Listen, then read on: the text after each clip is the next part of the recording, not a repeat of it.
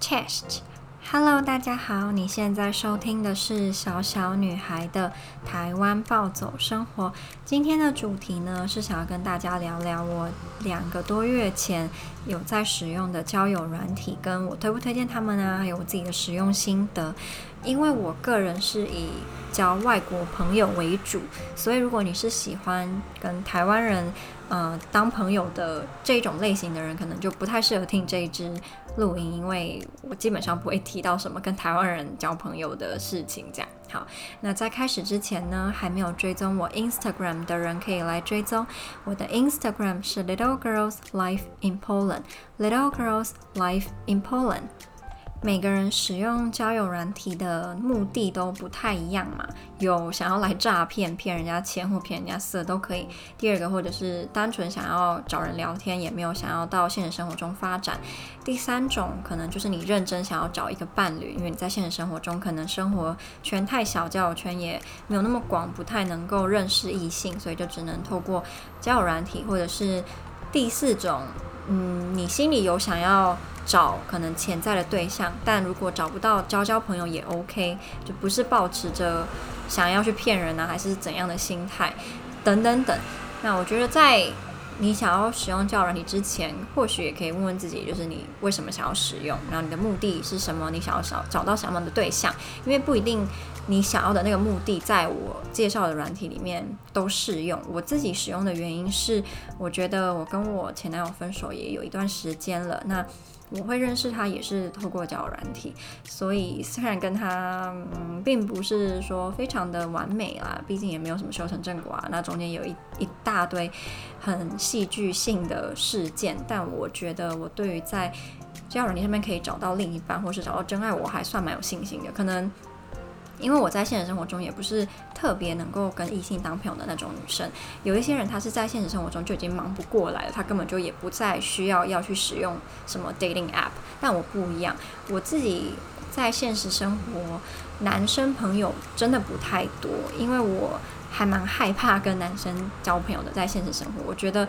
我很怕会被他们就是评论吧。就可能跟国中的时候，我把我的自我价值建立在有没有男生喜欢我上面。那我国中基本上是没有任何人喜欢我的，所以我就慢慢的认为，好，那既然台湾男生不喜欢我，那我就也不要喜欢台湾男生，我就喜欢外国人，就有这样子的一个小小的背景故事。但我前几个月在刚开始下载的时候，其实我有下载台湾蛮有名的一个交友软体，叫。皮卡布吧，就是一个柴犬的。那那时候我是在迪卡上面搜寻大家最推荐的台湾交友软体，其中就有一个是这个柴犬，说它比较少想要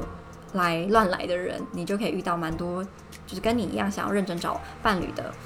对象，所以他们就不会说，呃，讲太多干干话，还是他的自我介绍都乱写什么。因为我个人是属于我喜欢自我介绍写得很详细，越详细越好，但也不用写成千字文还是圣经啊。就是你把你你想要追求什么，然后你的兴趣啊、你的爱好写出来，我就觉得比较好跟你聊天啦。不然你什么都不写，我根本不知道你是喜欢你是喜欢户外运动还是室内运动，你是喜欢这个喜欢那个，那就很容易。花很多不必要的时间聊你根本就不喜欢的东西，但你一开始就写好，我就可以切入你的兴趣，这样去聊。好，那总之我在柴犬使用了大概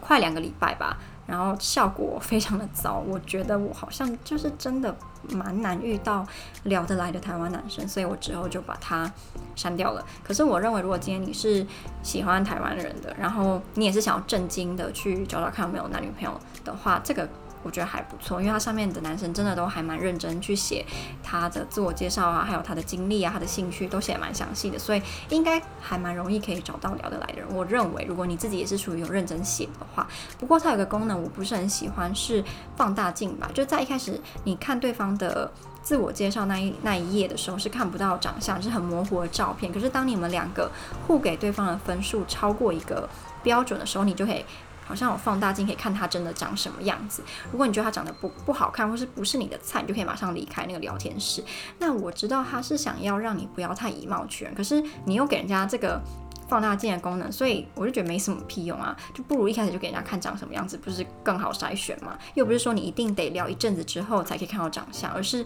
蛮快就可以看到，所以我就觉得那个。对我我个人来说没有特别的加分呐、反正我后来也没再用了嘛。但是推荐给想要认真找对象的台湾人们。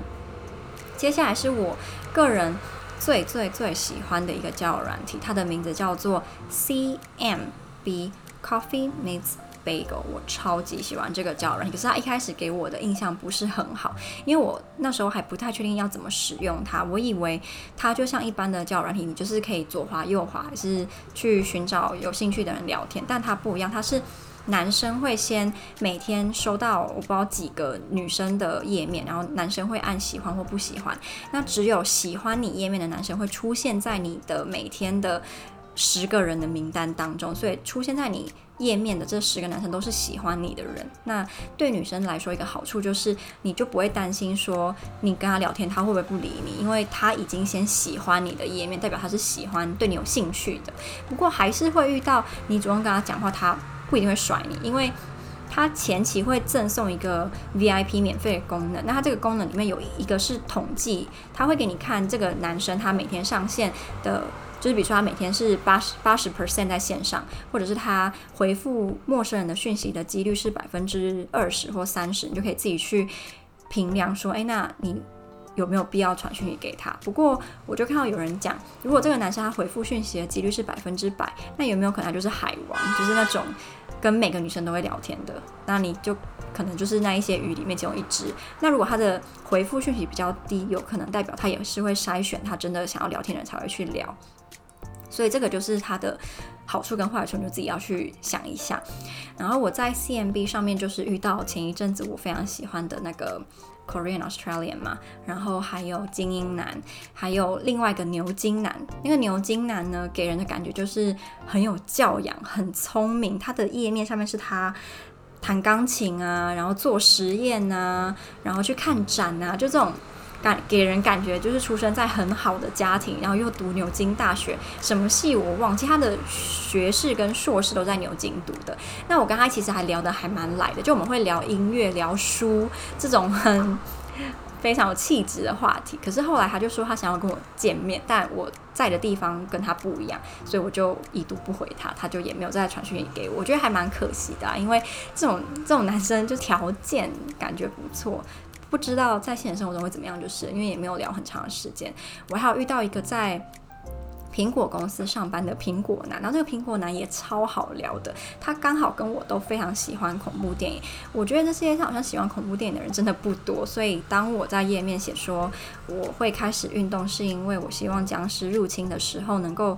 活下来。男生。就喜欢用这一段来当跟我聊天的开头，那我觉得还不错，就是也可以趁机知道他喜不喜欢看恐怖片。如果喜欢，我们就可以有很多可以聊的话题。然后这个苹果男，我跟他聊的话题大部分就是跟恐怖电影啊、僵尸片啊、僵尸影集啊这些，然后就聊得还蛮愉快。可是后来我觉得他可能是找到他觉得聊得更来的女生，所以就。嗯，也没有办法继续聊下去。另外一个也蛮不错的，是一个读呃 neuroscience 的男生，他是在波士顿大学读的吧？那刚好我自己在波兰大学的时候有一个选修课，我也有选到类似的课，所以我就跟他聊一些 neuroscience 的实验，他就觉得我很有趣。他说很少可以遇到可以跟他聊这这种话题的女生，所以就跟他聊得也蛮开心。他原本也想要约我出去。见面，但是就也不在同个地方，所以不能见面。然后还有认识其他好几个，也都是聊得非常开心，但是就是不能见面。所以我后来会决定不要使用，继续使用交友软体的原因，就是我觉得你喜欢一个人，跟他聊得来，但是不能见面，实在太伤心了。对，觉得对我的身心灵是一种小小的折磨，所以我就就没有再使用了。那 CMB 总结。是一个适合想要认真找对象的人来使用，而且我觉得上面的男生的条件似乎都蛮好的，对，无论是他的毕业的学校，或者是他的那个叫什么现在工作的地方，假设没有骗人的话，真的都蛮棒的。我遇到大部分都是名校毕业，然后都在很好的公司上班，所以我也很惊讶，说哇，你们条件这么好，居然就是也要来用交友软体，可是这也可能是一个刻板印象吧，因为不是说。只有条件不好的人才会使用，很多条件好的人可能平常他工作啊或干嘛就很忙，他本来就没有时间去在现实生活中认识新的朋友，所以我那个刻板印象也不太好。第二个推荐给大家的呢，是一个叫做 Badoo B A D O O 的这个软体，它还有一个姐妹软体吧，是叫 Bumble，但我没有用 Bumble，我只有用这个 B A D O，因为我高中会认识我前男友就是使用这个 Badoo 这个软体。那这个软体它的优点是很好交到朋友，真的非常好交到朋友。不过如果你想要找正经的对象，相较起 C M B 就会难一点，我觉得啦，也很好用来练习语言。尤其是欧洲语言这类，因为我觉得它的使用者是以欧美偏多。我之前高中在上面认识很多英国人啊什么的，他们对于我练习英语的，就是口语或是这种比较流行的用语嘛，都帮助很大。我在百度上面认识了两个。嗯，我觉得就是真的可以在现实生活中也可以当朋友的男生，就是朋友而已啊。一个是那个小天使 Ryan 嘛，美国大学生，他真的人超可爱，人超好。然后他很可爱的一个点是，他一开始不知道为什么以为我对他有意思，但是其实我对他是永远不很有意思的，因为我不喜欢比我小的男生。他就跟我讲说，哦，对不起，就是他希望可以跟能够见面的女生交往，所以如果我有喜欢他的话。就是他很抱歉，然后我就觉得他超可爱，我就跟他讲，我不会，我不会喜欢你的，我只是把你当很聊得来的网友。然后后来我们就聊的就是很开心，因为他，呃，喜欢玩电脑游戏，然后他知道《黎明死》这个，嗯、游戏，然后我我每次都很喜欢看。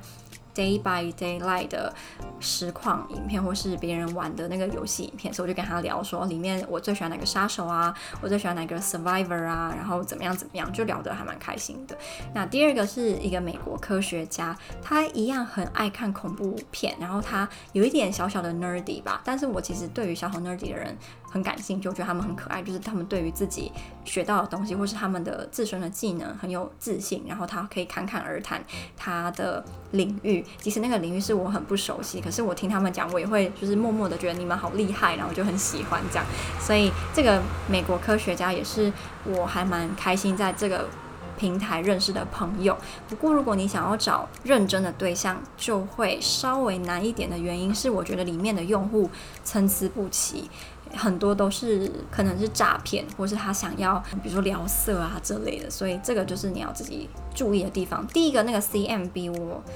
从来没有遇过要聊色或是有不良意图的那种人，但是第二个就遇到，开头就会讲一些让你觉得很傻眼的话。然后第三个软体呢，应该是叫做 Hinge 吧，H I N G E。我觉得这个 Hinge 跟 CMB 有点像。可是 Hinge 它的缺点之一是，我觉得它用户回复的几率比 CMB 低蛮多的。你可能在 CMB 上面，比如说有十个人喜欢你，然后你主动传讯息给里面的八个人好了，你可能会收到五五个人回复你。但是 Hinge 可能你传十个，只会有三个人，三到四个。就我觉得。差蛮多的。那 Hinge 的优点是上面的人的颜值都很高，我看几乎每个人都是帅哥，我真的不知道为什么。然后第二个是上面有非常多的留学生或是在国外长大的那种华裔，所以我就蛮爱。因为我最近的倾向有点变成我喜欢华裔类，就是那种亚洲人长相，但是里面是白的这种人。我觉得他们身上这种不同文化碰撞的的特质很吸引我，所以在 Hinge 上我也认识了不少。国外留学生或是呃华裔，然后跟他们聊天都聊得很愉快。Hinge 它的页面蛮漂亮的，是属于简约类型。然后你要你可以自己就是调一些照片放上去，然后下面可以打你的那个 caption，或是它会有一些，比如说它会写 I will date you if 你那个 if 后面就要自己打，它就会把你放到你的页面上，或者是 I will 嗯、uh, not date you。F，那你就要也要自己打，所以他就可以蛮有创意的去编排出你这个人的个性或是你的个人特质吧，就可以在你的页面上展现出来。所以这个 Hinge 我觉得好像蛮多文青或是年轻人居多啦，也有三十几的，就对我来说三十几就相较他没那么年轻，可是就还是年轻这样。总而言之，CMB、Badoo 跟 Hinge 这三个我都蛮推荐给想要。交朋友啊，或是找对象的人。但如果你是认真想要找对象的话，CMB 第一，Hinge 第二，Badoo 第三。想要交朋友就是 Badoo 第一，然后 Hinge，然后 CMB 这样。如果你希望人家一就是回你的几率很高，那就是 CMB 跟 Badoo，Hinge 就是少一点。如果你是看颜值，就是 Hinge、CMB 跟 Badoo。那 Badoo 的欧美用户远大于亚洲，我认为我自己的经验也是这样。所以，如果你是喜欢亚洲人的，那就是要找 CMB 跟 Hinge。好，那今天的分享